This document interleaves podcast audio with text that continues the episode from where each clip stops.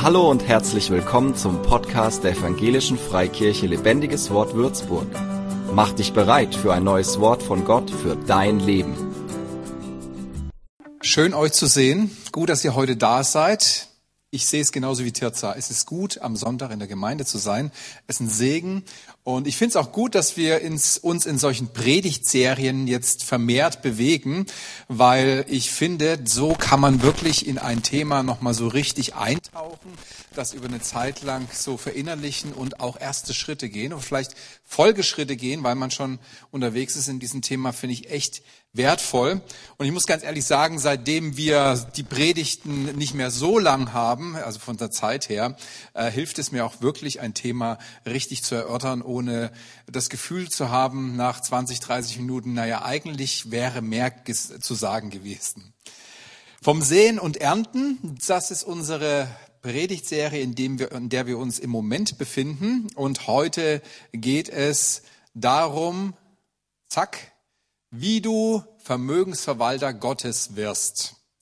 Also ihr habt schon richtig, ihr vermutet schon richtig, es geht um Besitz, um Finanzen. Ich bitte die Ordner jetzt, die Türen zu verriegeln. Nein, Spaß beiseite. Dieses Thema ist ein Thema, was ich für mich erobert habe, wo ich auch aus der Praxis sprechen kann und wo ich dir ganz ehrlich sagen muss, es ist ein Bereich, wo ich kontinuierlich Gott erlebe, seinen Segen, seine Kraft, seine Versorgung, seinen Schutz. Es ist ein Thema, ähm, wo ich ehrlich gesagt so happy bin, dass ich mir dieses Thema erobert habe. Und da möchte ich dich heute gerne mit reinnehmen, weil es ein echter Gewinn ist, ähm, mit, sein, mit dem, was man hat, in Gottes Führung zu gehen und in Gottes Plan zu gehen. Warum ist das Thema Besitz so wichtig? Hat jemand eine Idee? Kannst dir sagen, das Thema Geld ist für Gott so wichtig, weil uns dieses Thema so wichtig ist. Finanzen, Besitz ist ein ganz großes Ding für uns und ähm, es hat Potenzial, das Wichtigste für uns zu werden, den ersten Platz einzunehmen und dafür zu sorgen, dass das ganze Leben sich darum dreht und unser Denken so beeinflusst. Und wenn etwas wichtiger für uns werden kann oder wenn etwas für uns wichtiger wird als Gott, dann spricht die Bibel immer von Götzendienst. Also man dient nicht Gott, man dient etwas anderem und etwas anderes zu dienen als Gott ist ein, nennt man Götze, also ein Götzendienst. Und das versucht Gott uns, äh, da versucht Gott uns tunlichst davon zu bewahren, weil er weiß, was es für Konsequenzen hat. Es gibt nur einen Platz in unserem Herzen. Wusstest du das? Wir haben ja letzte Woche auch vom Herz gesprochen. Und es gibt nur einen Platz in unserem Herzen. Und Jesus sagt das auch ganz klar. Habe euch die Bibelstelle mal mitgebracht hier in Matthäus 6, Vers 24. Niemand kann zwei Herren dienen, denn, denn entweder wird er den einen hassen und den anderen lieben, oder er wird einem anhängen und den anderen verachten. Ihr könnt nicht Gott dienen und dem Mammon. Mammon ist ja hier ein Begriff, griechischer Begriff für Geld, für Vermögen, für Besitz, also für, ja, für, für, für, ja, für das, was du hast. Und er sagt hier ganz klar, das Leben eines Menschen ist entweder Gottesdienst oder Götzendienst.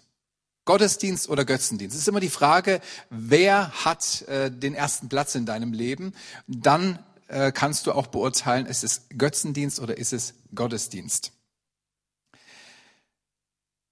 Auf jeden Fall ist es so, und das erkennt Jesus oder zeigt Jesus auch ganz klar auf, dass das Anhäufen von Geld und Besitz das Denken und Handeln eines Menschen so sehr beherrschen kann, so sehr einnehmen kann, dass Gott zweitrangig wird. Das merkt man nicht unbedingt. Das ist einem nicht unbedingt immer so äh, bewusst, aber in entscheidenden Situationen, äh, wo es heißt entweder oder, wird es dann doch auch klar.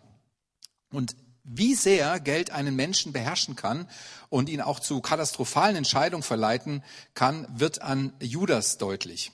Hab euch mal die Geschichte von ihm mitgebracht, so in ganz kurzen Auszügen, dass wir ein bisschen seine seine Haltung, seine Persönlichkeit kennenlernen. Und über ihn steht, er war ein Dieb und führte die Kasse der Jünger und entwendete hin und wieder etwas Geld für seinen eigenen Bedarf. Also hier steht ganz klar, er ist ein Dieb gewesen, nebendran die Geschichte von Lazarus, auch ganz cool in so einer Kirchen, in so einem Kirchenfenster, fand ich ganz interessant gemacht. Also er war ein Dieb, heißt es. Ich fand's auch, ich finde es auch interessant, so ein kleiner Exkurs, dass Jesus das nie thematisiert hat. Also ich lese das nicht, dass er ihn irgendwie da zur Rechenschaft gezogen hat oder ihn dafür äh, verurteilt hat oder äh, zur Rede gestellt hat. Also er lässt es einfach laufen. Er weiß es, aber lässt es laufen. Und so ist das eben. Ne? Also es fängt klein an, er war ein Dieb, ab und zu was aus der Kasse genommen und naja, wir haben ja eh genug oder äh, meine Not ist gerade größer oder was auch immer. Man redet sich ja immer zurecht. Ne? Kennt ihr das? Also wir sind ein, ein Meister darin, uns Dinge zurechtzureden. Und so war es auch bei, bei Judas.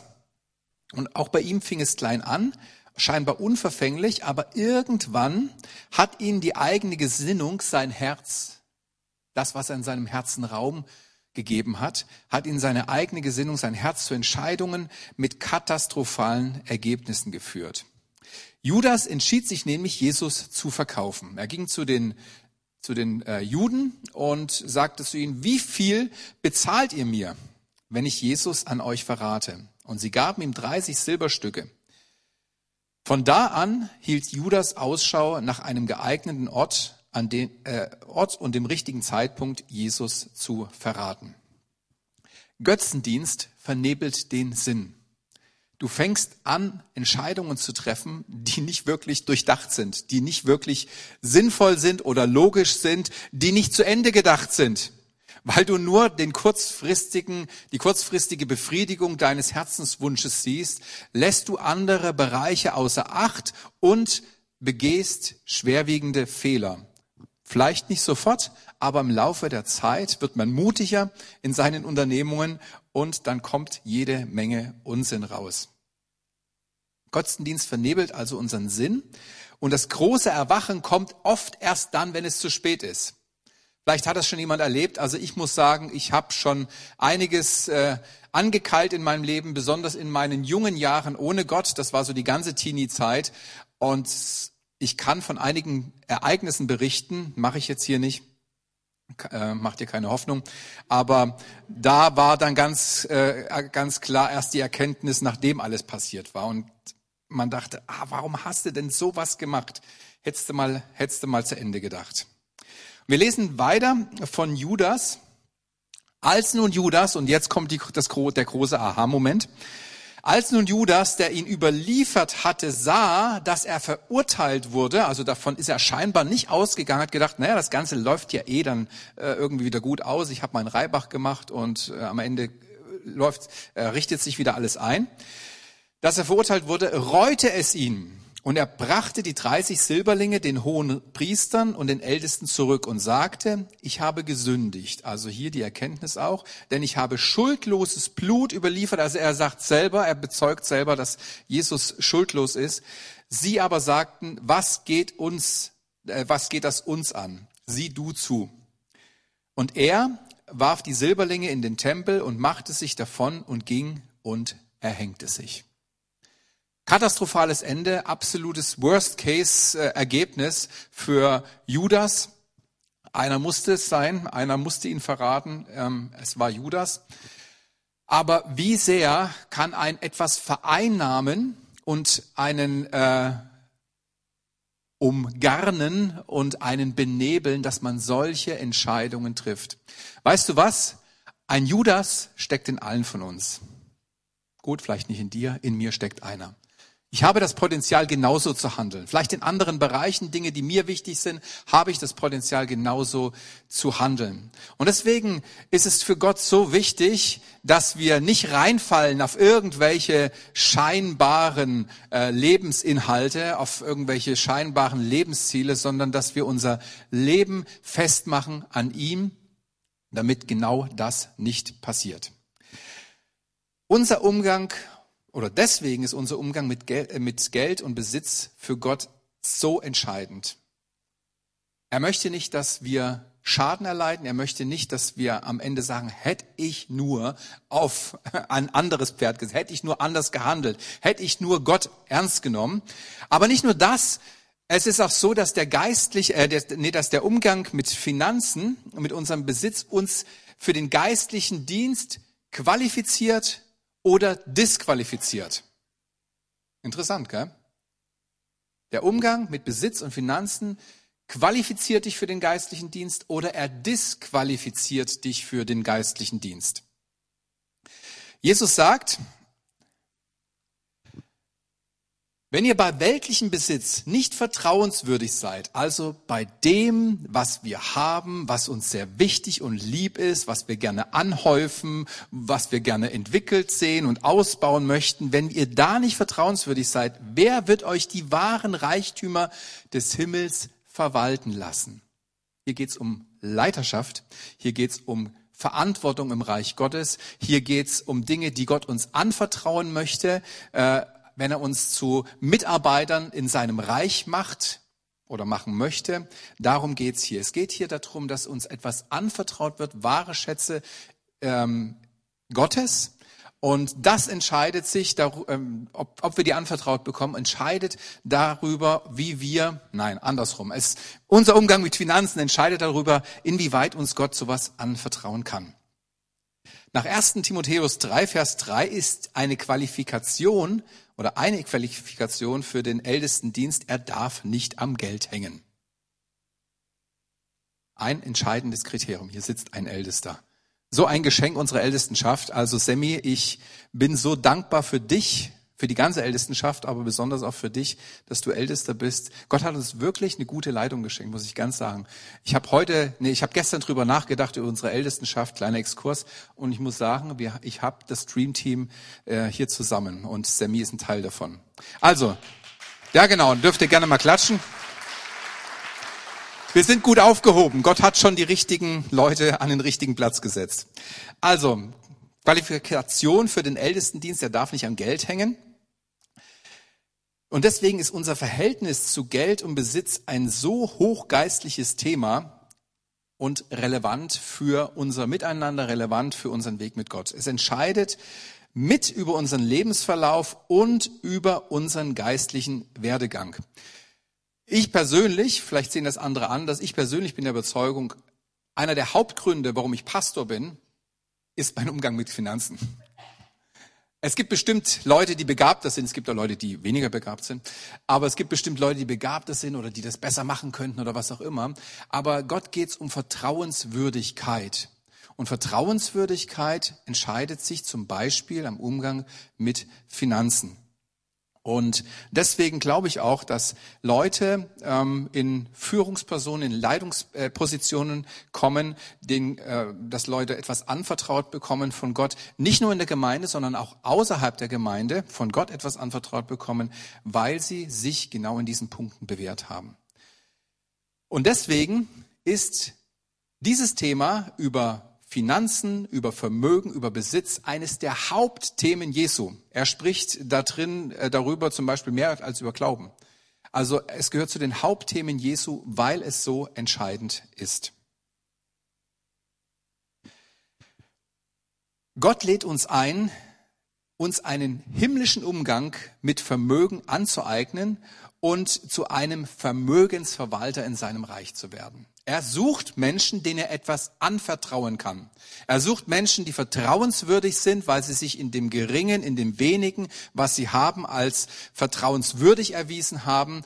Und da schaut er ganz genau drauf und er sagt, ah, da habe ich jemand, der geht mit seinen Finanzen, der geht mit seinem äh, Besitz um, so wie mein Wort es sagt. Er richtet sich nach den Maßstäben meines Wortes im Umgang mit dem wenigen, was er hat, den möchte ich mehr veran, äh, anvertrauen.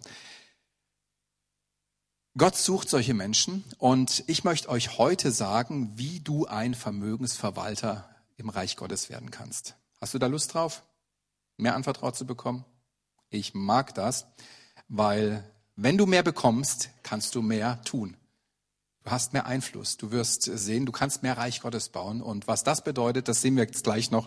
Wenn wir unsere Sachen richtig einsetzen, dann bauen wir uns eine wunderbare Zukunft. Ich habe euch drei Tipps mitgebracht, die euch helfen werden, ein Vermögensverwalter im Reich Gottes zu werden. Der erste und wichtigste Tipp, deine Perspektive ist entscheidend. Aus welcher Perspektive gehst du an dieses Thema ran? Ähm, es gibt ja es gibt ja so immer die große Frage, was, ähm, äh, wie erreiche ich etwas im Leben oder was erreiche ich im Leben, wie erreiche ich etwas im Leben? Und da habe ich immer wieder diesen einen Rat gehört, wenn du äh, dir Ziele setzen willst, äh, stell dir mal vor, du würdest an deiner Beerdigung stehen und auf was willst du zurückschauen? Oder als alter, äh, als alter Mensch, ja, auf was bist in der Rente und äh, genießt dein Lebensabend? Auf was willst du zurückschauen? Also diese Perspektive, man wird in diese Perspektive verrückt, am Ende seines Lebens zu stehen und sich die Frage zu stellen, auf was möchtest du zurückschauen? Für was möchtest du bekannt sein? Über was sollen sich die Leute beim Leichenschmaus dann äh, unterhalten? Was, äh, was soll Thema sein? Ähm, wie sollen sie über dich reden? Äh, was soll vielleicht auf deinem Grabstein stehen? Also ich gibt mittlerweile ganz interessante, kreative Grabsteine, die nicht nur den Namen und ein paar Daten enthalten. Ähm, und ich finde das Ganze, ehrlich gesagt, keinen schlechten Tipp. Ich finde es eine ganz, ähm, ganz nette Sache, da heranzugehen. Der Punkt ist nur, als Kind Gottes ist das keine gute Perspektive. Gott hat eine viel größere Perspektive für dich, wenn du sein Kind bist. Und die möchte ich dir jetzt eröffnen, wenn du sie nicht schon weißt. Kolosser 3. Wenn ihr nun mit dem Christus auferweckt worden seid, so sucht, was droben ist, wo der Christus ist, sitzend zur Rechten Gottes. Sind auf das, was droben ist, nicht auf das, was auf der Erde ist. Als Kind Gottes sind meine Perspektive, ist meine Perspektive oder meine Möglichkeiten nicht begrenzt auf das Hier und Jetzt, auf diese Welt. Ich habe eine größere Perspektive. Als Kind Gottes kann ich meinen Blick oder kann ich, nee, kann ich mein Leben mit einem Blick in die Ewigkeit oder aus der Ewigkeit planen und aufbauen. Es macht sogar einen riesigen Unterschied, ob man diese Perspektive hat oder nicht. Ob man nur das Hier und Jetzt sieht oder ob man zurückgeht und sagt, wow, ich werde einmal in Ewigkeit mit Gott und allen, die dazugehören, in der ewigen neuen Welt, es gibt eine neue Erde, einen neuen Himmel, in dieser ewigen neuen Welt leben, in Ewigkeit. Und ich kann jetzt und hier, wenn ich hier lebe in dieser Welt, etwas dafür tun, dass ich da ähm, ein Leben habe, das, ähm, worüber ich mich freuen kann. Wir wollen uns das mal anschauen. Matthäus 6, Vers 19. Hier sagt Jesus, sammelt euch nicht Schätze auf der Erde, wo Motte und Fraß zerstören und wo Diebe durchgraben und stehlen. Sammelt euch aber Schätze im Himmel, wo weder Motte noch Fraß zerstören und wo Diebe nicht durchgraben noch stehlen. Denn wo dein Schatz ist, da wird auch dein Herz sein. Was du hier lebst, was du hier tust, was du hier entscheidest, was du hier planst, was du hier umsetzt, hat einen Einfluss auf deine Ewigkeit. Das ist das, was Jesus hier sagt. Es hat einen Einfluss auf deine Ewigkeit, wie du deine Ewigkeit verbringst. Und als Kinder Gottes können wir nicht nur unser Leben auf der Erde gestalten, das zeitlich begrenzt ist und wo man nichts mitnehmen kann. Also das ist ja nochmal so ähm, das K.O.-Kriterium für alles, was man sich hier aufbauen will. Es ist zeitlich begrenzt und du kannst nichts mitnehmen. Wir, wir haben hier Erb, Erb, Miet, Erb, Erbpacht ne, auf diesem Grundstück hier. Wir hatten ja mal überlegt, das zu kaufen. Aber nach 99 Jahren ist alles weg, ja. Und du zahlst trotzdem vorher. Also ähm, irgendwie wenig sinnvoll. Aber wir können die Ewigkeit mitgestalten, indem wir, äh, in der wir für immer sein werden. Da ist ein Reich, da ist ein Leben, da ist eine Zeit, in Anführungsstrichen, es ist eine Ewigkeit, äh, in der wir immer sein werden und die können wir mitgestalten. Also diese Perspektive ist die Perspektive, zu der Gott uns einlädt. Er, er sagt zu uns, richte deinen Blick nicht nur darauf, wie du hier über die Runden kommst, weil das wird auf Erden und in Ewigkeit einen mageren Ertrag bringen, magere Ergebnisse bringen. Gott hat uns eine ganz andere Dimension eröffnet. Vergiss den Blick vom Grabstein oder von deiner, ähm, von deiner, äh, von deinem Leichenschmaus. Du bist befähigt und berufen, dir Schätze in der Ewigkeit zu sammeln. Jetzt und hier. Du hast eine Tür aufgemacht be bekommen von Gott, in der das möglich ist. Und dort fängt doch dein Leben erst richtig an. Dort geht es erst richtig los. Alles andere ist ähm, warm werden, darauf hinarbeiten, darauf hinfiebern oder irgendwie sich vorzubereiten auf dieses Leben. Dort fängt das Leben erst richtig an. Aber hier können wir es vorbereiten. Warum sage ich das so deutlich?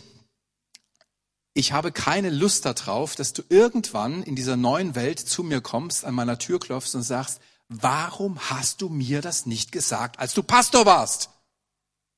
Habe ich gar keine Lust. Mir ist es viel lieber, ich sag dir das jetzt und du magst mich vielleicht nicht mehr, als dann dieses Erlebnis zu haben. Ich äh, mag es auch nicht, wenn du dann kommst und sagst, ach, hätte ich mir das nur mehr zu Herzen genommen, aber es ist mir lieber, als wenn du sagst, ähm, warum hast du es mir nicht gesagt. Deswegen sage ich dir das jetzt. Ich will mir das ersparen und dir was eröffnen. Übrigens, Lebensberater und Coaches nehmen dir einen Haufen Geld ab, für Informationen, wie du dein Leben erfolgreich leben kannst. Das hier ist umsonst. Und ich sage dir nicht, wie du dieses Leben nur erfolgreich leben kannst, sondern ich eröffne dir auch die Möglichkeit, dein zukünftiges Leben zu planen und gut vorzubereiten. Heute erfährst du hier kostenlos, wie du Schätze im Himmel sammelst. In der Ewigkeit, aber es wird auch dein hiesiges Leben berühren. Das kann ich dir nur aus eigener Erfahrung sagen. Gott ist kein knausricher Gott. Er schüttet voll aus. Wo er Menschen findet und scheinbar findet er nicht genug, dann gibt er den anderen, die er findet, gibt er mehr. Er teilt richtig aus. Er lässt dich nicht zu kurz kommen. Und ähm, eins ist wichtig, die Perspektive. Für was setze ich es ein? Wie gehe ich damit um? Ja, ich bin scheinbar der Einzige, der das, dem das begeistert, aber ich mache einfach weiter.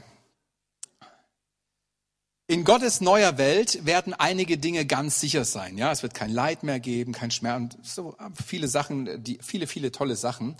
Aber ich vermute auch, dass eines sicher ist, dass wir uns dort sicherlich alle zwei Fragen stellen werden.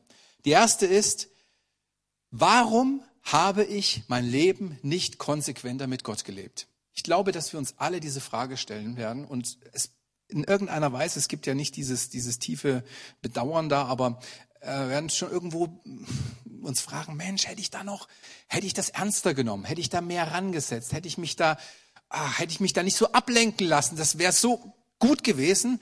Und die zweite Frage ist, warum habe ich meine Beziehungen nicht auf der Erde in Ordnung gebracht? Weißt du was? Wir alle gehen mal mit ihm in dieses ewige Reich ein und du kannst deine Beziehung hier in Ordnung bringen, oder du wirst oben äh, auf Leute zugehen werden.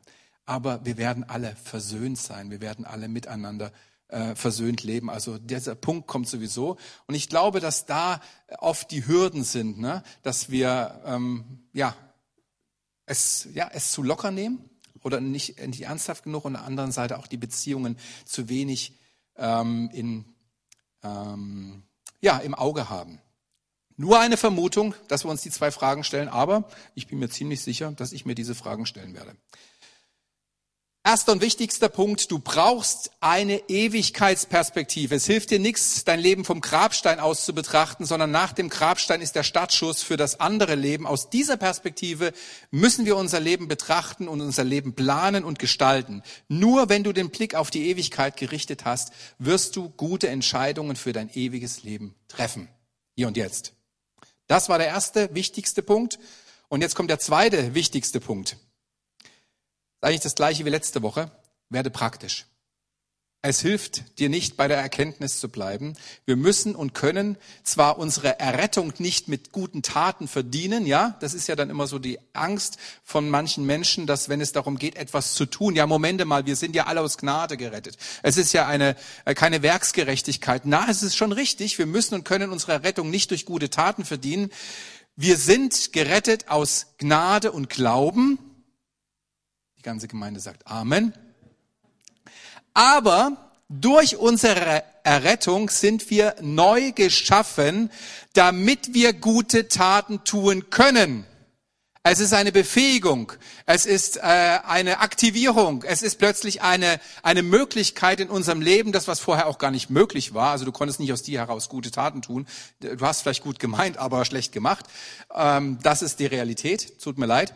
Aber durch die Errettung, die aus Gnade und Glauben geschieht, sind wir plötzlich befähigt, gute Taten zu tun und auch berufen.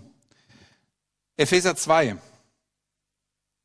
Denn durch die Gnade seid ihr gerettet aufgrund des Glaubens. Und zwar nicht aus euch selbst, nein, Gottes Gabe ist es. Nicht durch eigenes Tun, damit niemand sich rühmen kann. Punkt. Und jetzt geht's los. Das ist wunderbar. Und jetzt geht's wunderbar weiter. Denn sein Gebilde sind wir geschaffen in Christus Jesus zu einem Leben voller guter Taten die Gott schon bereitgestellt hat, im Voraus bereitet hat. Für ein Leben voller guter Taten sind wir errettet worden. Nicht nur damit äh, wir äh, irgendwann die Ewigkeit mit ihm verbringen, ja auch, aber wir sind auch jetzt und hier errettet worden für ein, für ein Leben voller guter Taten durch seine Kraft, durch sein Wirken, was er auch schon im Voraus vorbereitet hat.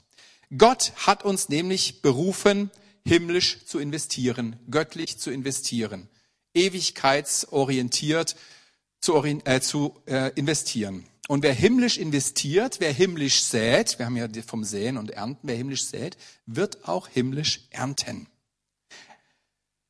Es ist ganz normal, dass ein Mensch sich bewähren muss, bevor man ihm etwas anvertraut, oder?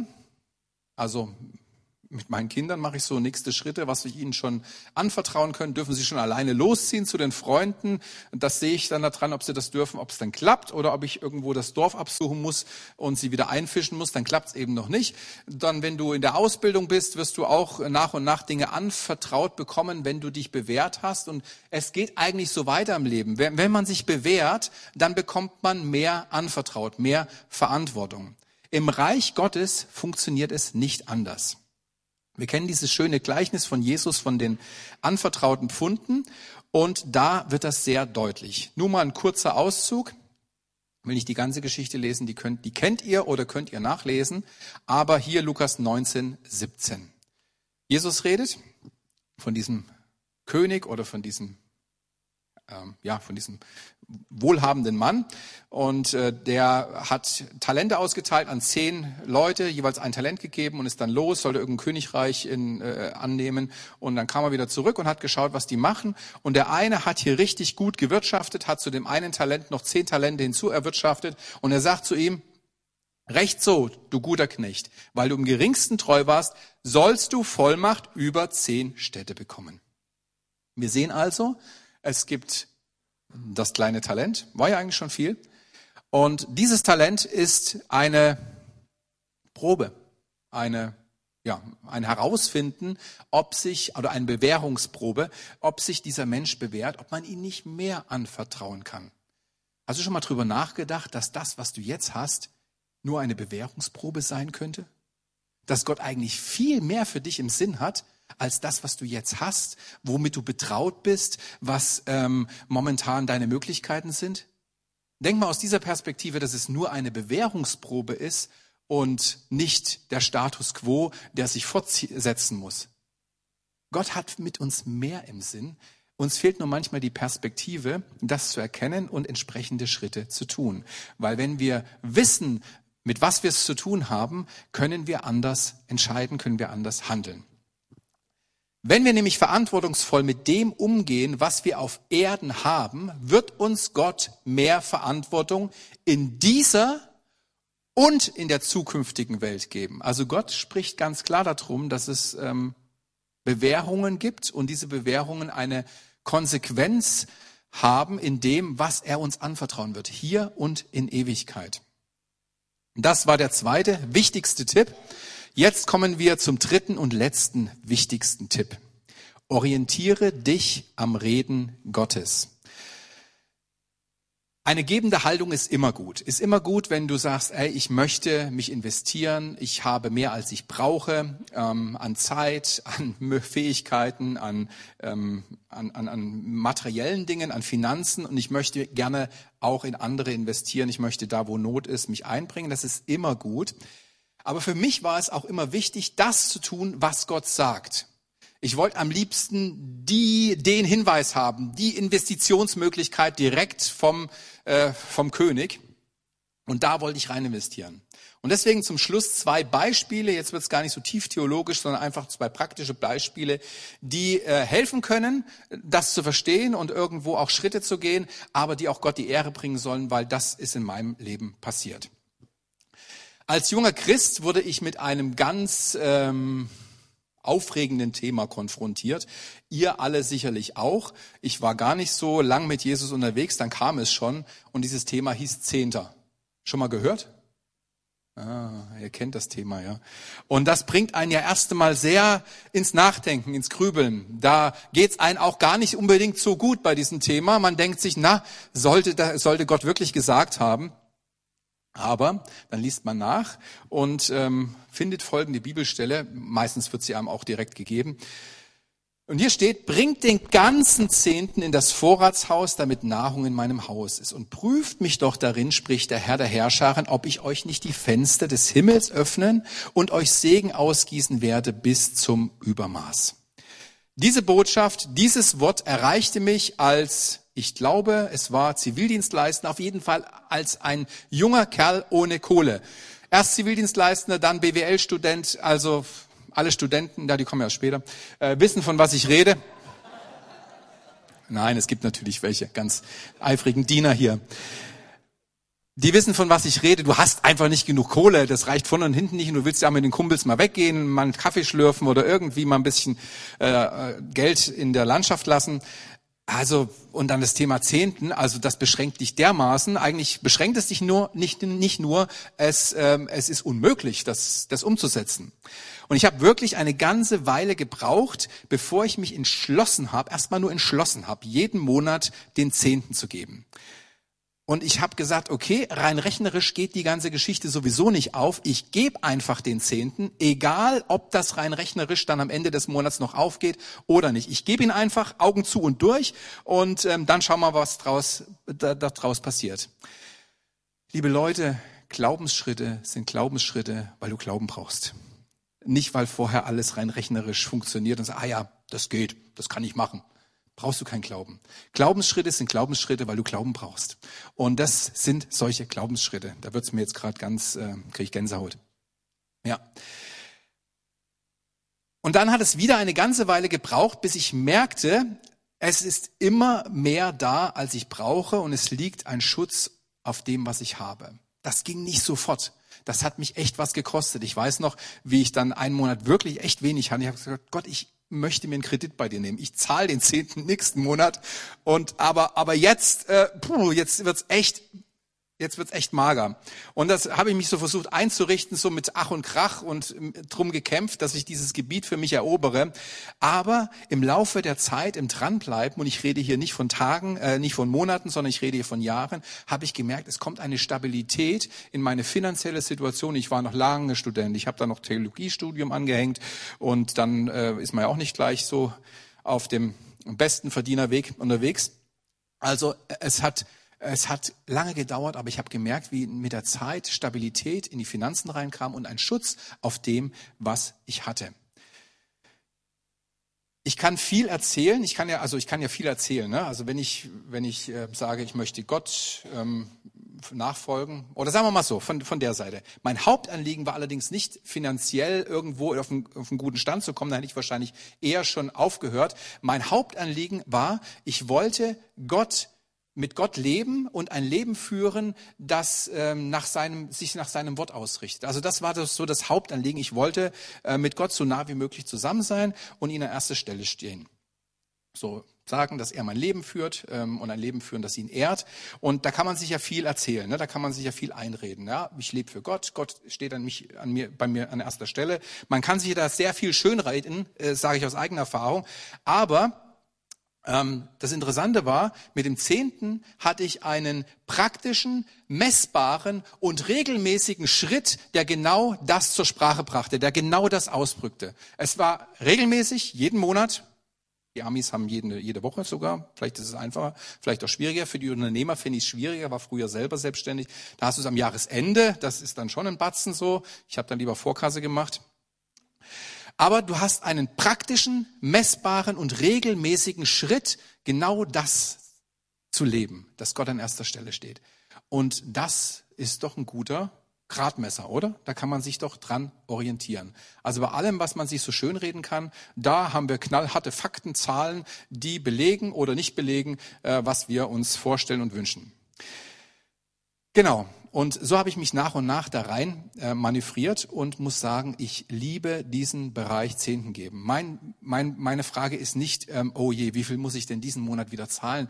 Ich bete eigentlich äh, immer wieder dafür, Gott, ich möchte diese und diese Zahl erreichen im monatlichen Zehnten geben, weil Zehnten geben ist ja nur der Anfang. Es ist ja nur, also es ist ja nur das. Es ist wie als wenn ich, als wenn ich sagen würde, äh, Tirza, ich habe hier ähm, 20 Euro, ich gebe dir die mal, tu die bitte, ähm, ohne dass es jemand sieht, reinschmeißen da bei der Cafeteria für die Getränke und so weiter. Ich möchte da was geben. Ja, und jetzt ist es Tirzas Aufgabe, dahin zu gehen und das reinzuschmeißen oder zu sagen, naja, 10 Euro, ist vielleicht ein bisschen, äh, 20 Euro ist ein bisschen viel, ich gebe mal 10 oder zu sagen, puh, naja, Cafeteria läuft doch gut, ich lasse es einfach mal in meine Hose Hosentasche stecken.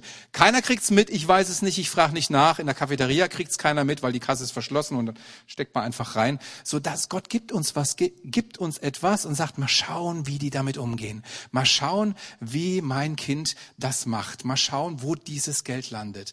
Und wenn äh, das Kind sich entscheidet, äh, das zu tun, wozu Gott es uns gegeben hat, wow, dann ist Freude im Himmel, dann denkt sich Gott, was für ein cooler äh, Schritt, da ist mehr drin, da wollen wir aufbauen, da wollen wir weitergehen.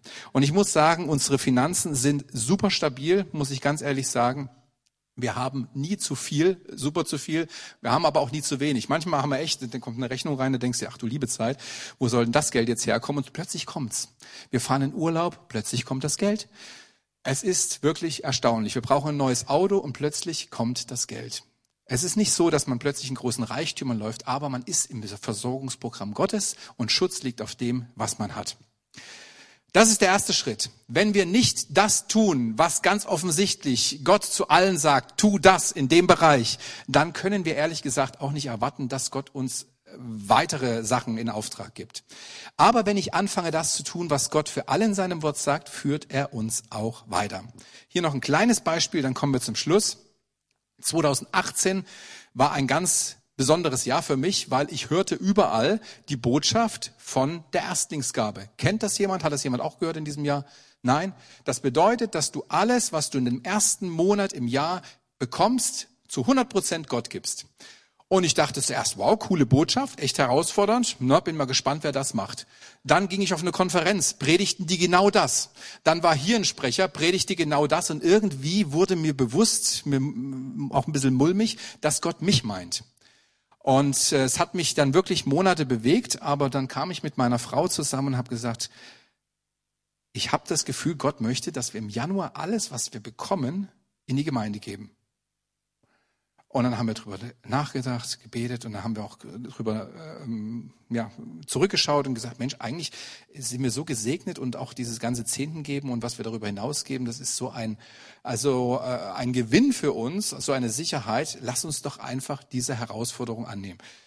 Ja, das ist gar nicht so einfach, weil wenn du das weggibst, dann hast du so ungefähr deine Jahresersparnis weg. Dein Urlaub ist futsch, ähm, das, was du fürs Haus zurücklegen wolltest, ist auch äh, nicht weiter ausbaubar.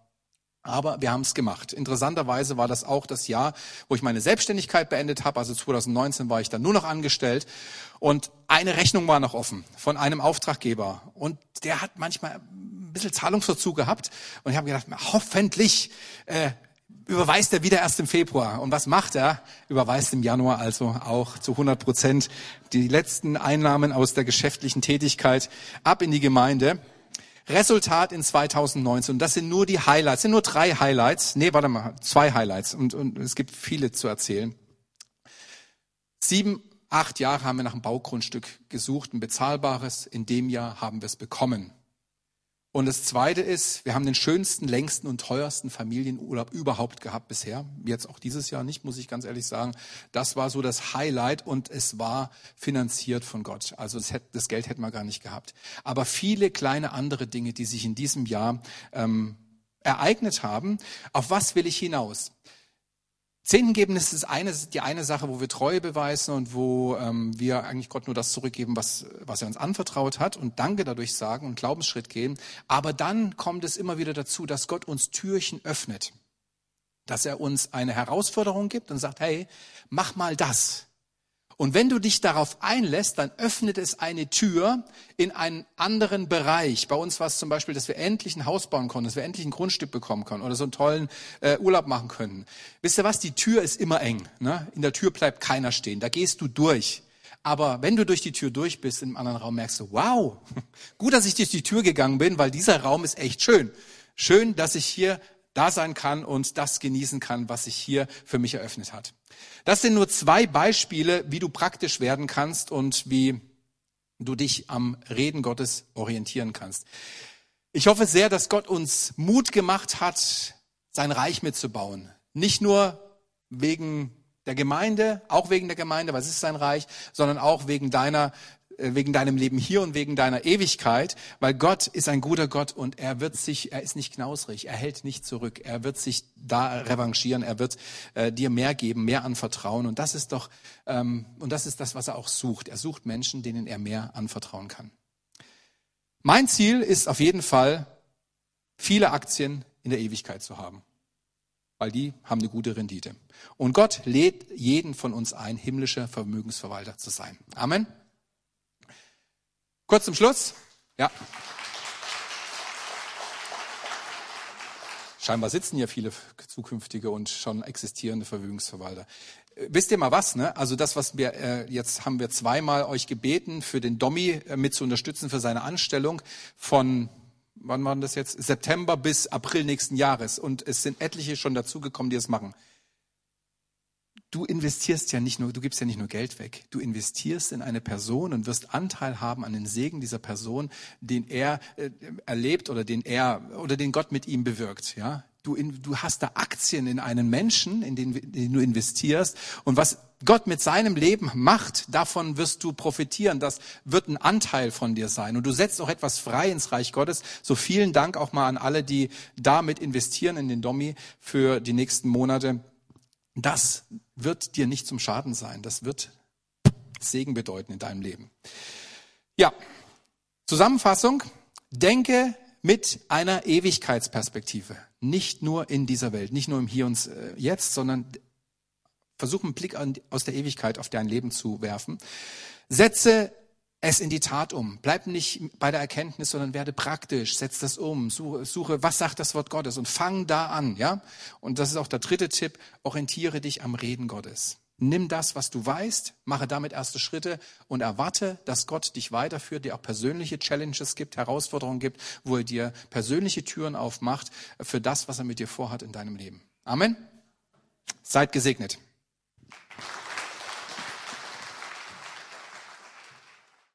Für mehr Infos besuche uns auf Facebook unter lebendigeswort.de oder einfach persönlich im Sonntagsgottesdienst.